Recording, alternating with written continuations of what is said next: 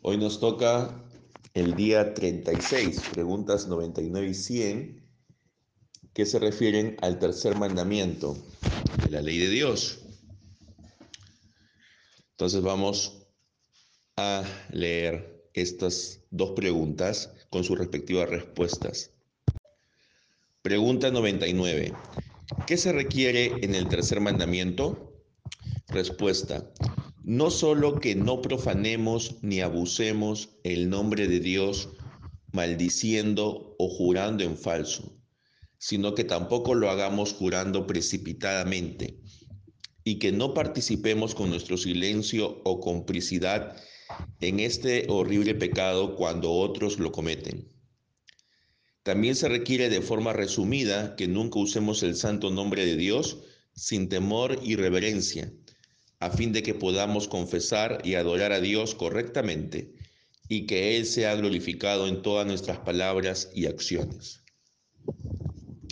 Entonces, el tercer mandamiento nos habla acerca de nuestras actitudes en cuanto al nombre del Señor, cómo debemos nosotros tratar el nombre del Señor. Este tercer mandamiento consiste de dos partes una prohibición y una amenaza.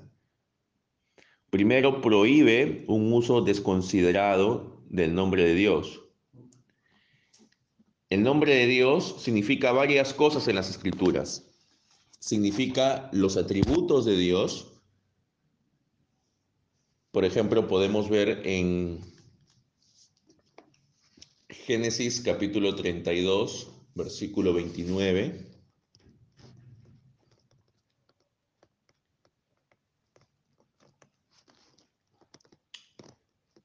Dice, entonces Jacob le dijo, dame a conocer ahora tu nombre. ¿Para qué preguntas por mi nombre? Le respondió el hombre y lo bendijo allí.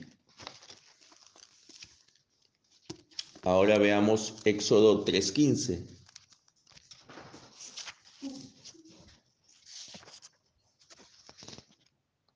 Dice, dijo además Dios a Moisés, Así dirás a los israelitas, el Señor, el Dios de sus padres, el Dios de Abraham, el Dios de Isaac y el Dios de Jacob, me ha enviado a ustedes. Este es mi nombre para siempre, y con él será memoria de mí de generación en generación.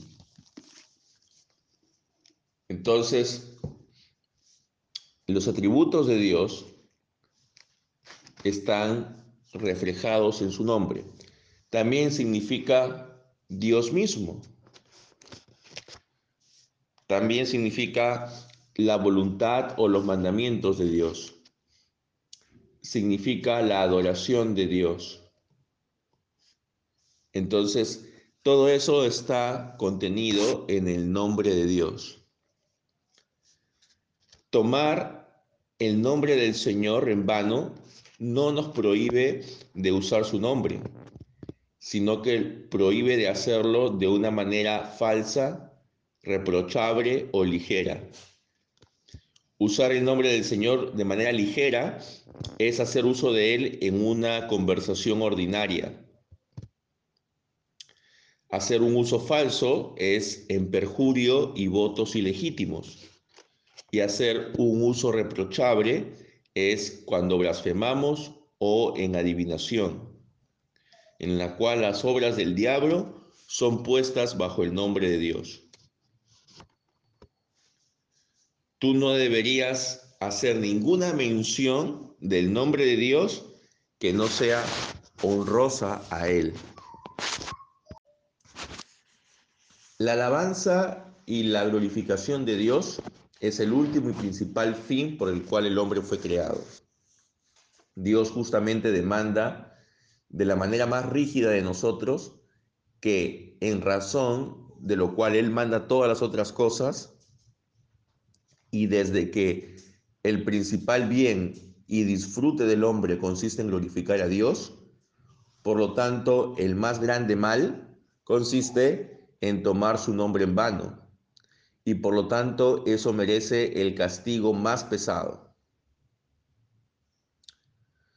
Vamos a leer, por ejemplo, en Levítico, el capítulo 24, versículos 15 y 16. Allí se refiere a una persona que maldijo el nombre del Señor. Dice, hablarás a los israelitas y les dirás, si alguien maldice a su Dios, llevará su pecado. Además, el que blasfeme el nombre del Señor, ciertamente ha de morir. Toda la congregación ciertamente lo apedreará, tanto el extranjero como el, como el nativo. Cuando blasfeme el santo nombre, ha de morir. Entonces, realmente era un pecado muy grave el blasfemar el nombre de Dios. Ahora, si ese es el castigo, ¿cuáles son las virtudes del mandamiento? Si no debemos tomar su nombre en vano, entonces ¿cuál es el uso legítimo y honorable del nombre de Dios? Bueno, es cuando nosotros propagamos la verdadera doctrina, cuando predicamos a otros, cuando alabamos y glorificamos a Dios a través de las alabanzas, cuando confesamos la verdad conocida con respecto a Dios a través de los estudios que podamos realizar, cuando expresamos nuestra gratitud a Dios, por ejemplo, en una oración, cuando tenemos celo por la gloria de Dios, cuando invocamos el nombre de Dios, el nombre del Señor. Entonces, todos estos son usos legítimos y necesarios del nombre de Dios.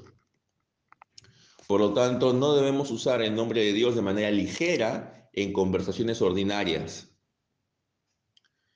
No podemos decir tampoco votos innecesarios. Por ejemplo, hay personas que dicen, te lo juro por Dios, ¿no? O por Dios te prometo que voy a cambiar, te prometo que voy a dejar de hacer tal cosa. Eso es un voto innecesario, porque en primer lugar tú no sabes si vas a tener la capacidad de poder hacer esto y entonces estás usando el nombre de Dios en vano. Cuando invocamos el nombre del Señor en oración, debemos hacerlo de una manera consciente, pidiendo cosas que sean legítimas, conforme a su voluntad, y que no sea un simple servicio de labios, es decir, que no sea simplemente una oración de la boca para afuera, pero sin realmente tener esa convicción ¿no? de que Dios nos escucha y de que Él nos puede ayudar. Entonces, si usamos la oración de una manera ilegítima para pedir cosas que no son conforme a la voluntad de Dios revelada en su palabra, también estamos profanando y mal usando el nombre de Dios. No necesariamente todas las oraciones deben ser escuchadas. También cuando, por ejemplo, nosotros oramos a alguien para que esa persona a su vez interceda por nosotros delante de Dios, también estamos haciendo un mal uso del nombre de Dios. Las oraciones a los santos que son comunes en la Iglesia Católica Romana, estas oraciones no son correctas porque hay un solo mediador entre Dios y los hombres, que es Jesucristo. Los santos, ellos no pueden escucharnos. Ellos están, sí, en el cielo, en la presencia de Dios, en espíritu, pero ellos no pueden en ese momento interceder por nosotros de manera específica. Entonces, eso también es una manera de usar el nombre de Dios en vano. El poder de hacer milagros no le ha sido dado a los santos. Ellos no realizan estos milagros por su propio poder. ni lo han hecho cuando estaban en vida, ni mucho menos ahora que están en la presencia de Dios. Entonces, no podemos dirigir nuestra oración a nadie que no sea al Padre en nombre del Hijo. Y por último, eh, es legítimo usar el nombre de Dios cuando hacemos un juramento religioso que es conforme a la voluntad de Dios. Entonces los juramentos religiosos no están prohibidos, pero tiene que hacerse de tal manera que sea sin, sin ningún deseo de engaño. Pregunta 100.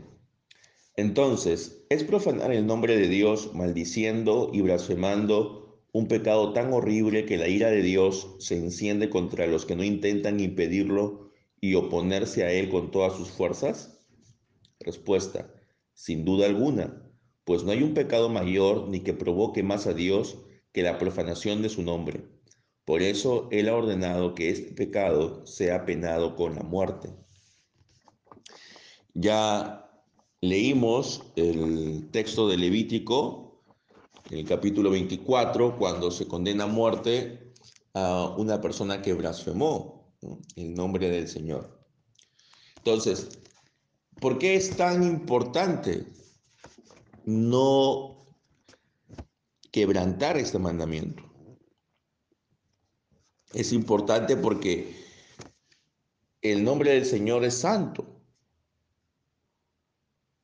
Y si nosotros usamos su nombre de manera ligera o lo usamos de mala fe para obtener algún beneficio indebido, no estamos honrando al Señor, sino que lo estamos simplemente degradando. Y aquellos que son testigos de las blasfemias o del jurar en vano, y no hacen nada para impedirlo, también la ira de Dios está contra ellos, es decir, porque son cómplices. Quizás ellos no realizan la blasfemia, pero ellos están allí y no dicen nada. Entonces, aquí vemos de que no solamente se castiga al que realiza la acción, sino también a aquellos que están de manera pasiva aceptando esta acción. Todos merecen un castigo.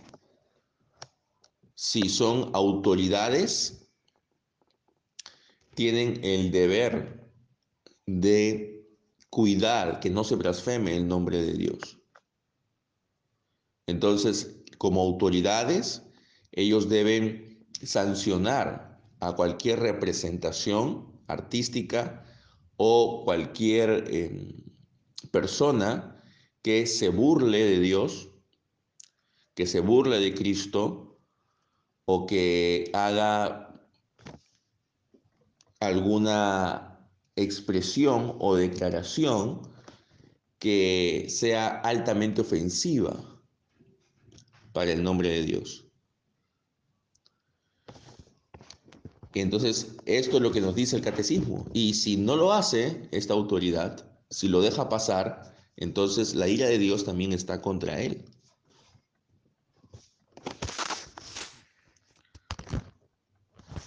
No hay ningún pecado que sea más grande que el profanar el santo nombre de Dios. Por eso es que no debemos tomarlo a la ligera. Debemos, si vamos a hacer un juramento, que sea bien pensado y que sea por una causa legítima y necesaria.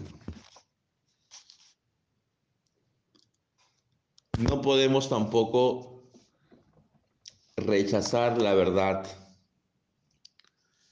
No podemos tampoco hacer un abuso de la libertad cristiana para eh, utilizar el nombre del Señor en asuntos que realmente no son honrosos a Él. Vamos a terminar este estudio indicando lo que dice el Salmo 50, versículo 16.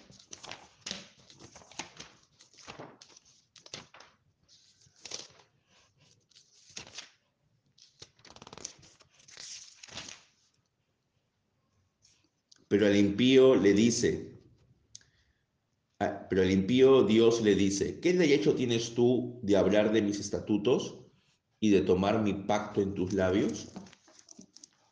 Entonces los impíos, aquellos que no conocen a Dios, no tienen derecho a hablar de Dios. Porque el nombre de Dios es santo.